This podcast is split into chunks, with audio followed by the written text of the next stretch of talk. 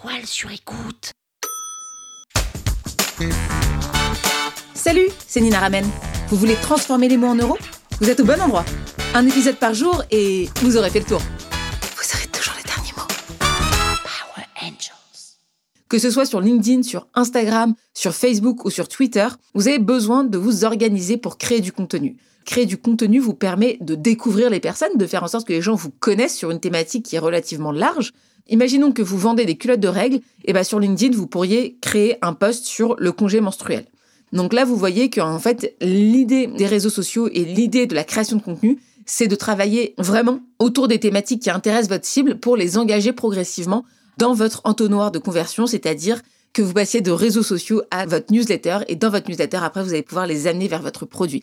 Mais la première étape, c'est d'abord les réseaux sociaux, c'est d'abord se faire connaître, se faire découvrir et se faire identifier sur les réseaux sociaux. Et pour ça, il y a aussi un gros sujet de marque personnelle dans lequel on parle tout du long de ces épisodes de podcast. Donc, quand on veut publier du contenu sur les réseaux sociaux, comment est-ce qu'on s'organise? Moi, je poste depuis 4 ans sur LinkedIn. Aujourd'hui, j'ai plus de 40 000 abonnés et euh, ces derniers temps, je poste tous les jours. Donc, autant vous dire que j'ai un processus qui est ultra bien huilé et c'est ce que je vais vous partager aujourd'hui. Je vais surtout vous partager les outils de ce processus de publication. Donc, mon premier outil, c'est ce que j'ai appelé ma boîte à idées c'est BER, B-E-A-R, mais vous pouvez aussi utiliser Evernote qui est disponible sur tous les appareils. BER, c'est que pour Apple. Vous pouvez aussi utiliser les notes de votre téléphone. En fait, c'est un outil qui va permettre de capturer vos idées. Vous vous baladez dans la rue, vous avez une idée, vous notez dessus, vous prenez votre douche. Bon, alors faut éviter le téléphone sous la douche, mais vous allez pouvoir noter rapidement. L'idée, c'est d'avoir un outil qui permette de capturer une idée de manière simple, rapide et efficace, c'est-à-dire qu'il soit disponible même hors ligne.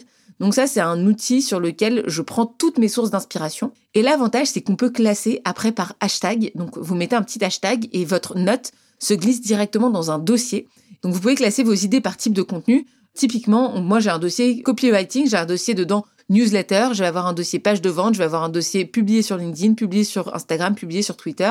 J'ai aussi un autre dossier qui n'a rien à voir, qui est un dossier sur le féminisme. J'ai un autre dossier qui concerne la politique et les articles politiques que je trouve intéressants. Donc voilà, c'est un peu mon fourre-tout et c'est aussi là qu'on va aller trouver des idées. Parce que les idées, elles viennent pas de nulle part. Hein. Il n'y a pas d'inspiration divine. L'inspiration divine n'existe pas.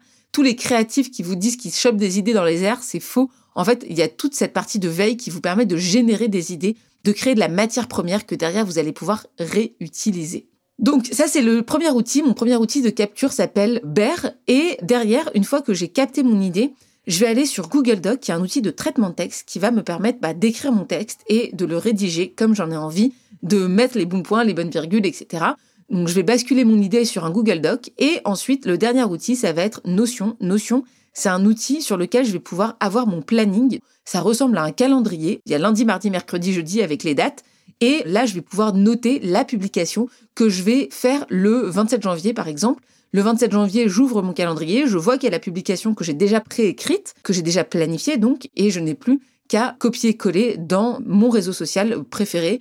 Donc ça peut être LinkedIn, Twitter, Instagram. Et ça, ce qui est intéressant, c'est que le même jour, vous pouvez prévoir de publier sur des canaux différents. Donc vous pouvez mettre tout votre contenu de publication exactement sur cet outil qui s'appelle Notion, qui est un outil en fait d'organisation de base de données. C'est un outil qui est souvent gratuit si vous l'utilisez tout seul, donc je vous invite vraiment à y aller. Donc je vous répète mon process. Première étape, utiliser BER pour capter des idées et noter ses idées. Deuxième étape, ça va être euh, Google Doc pour rédiger sa publication et faire en sorte qu'elle soit bien écrite. Et troisième étape, c'est prendre cette publication et mettre le lien dans Notion pour avoir du contenu d'avance et savoir dans une semaine, dans deux semaines de quoi vous allez parler. Vous pouvez aussi sur Notion mettre tous vos contenus sur des canaux différents si vous publiez le même jour sur LinkedIn, Instagram ou Facebook. Voilà, ça c'était mon processus, c'était les coulisses de ma boîte à idées, les coulisses de mon processus d'écriture. C'est ce processus dont je me sers pour publier tous les jours sur LinkedIn et pour aussi publier toutes les semaines mes newsletters. Sur écoute. Vous avez aimé ce podcast? Sachez que ce n'est qu'un pour cent de ce que je partage gratuitement. Si vous voulez en savoir plus, abonnez-vous à ma newsletter, le lien est en description. Vous aurez chaque semaine des cours, des exercices et des tutos pour améliorer votre écriture de vente, pour améliorer votre copywriting. Je vous dis à tout de suite.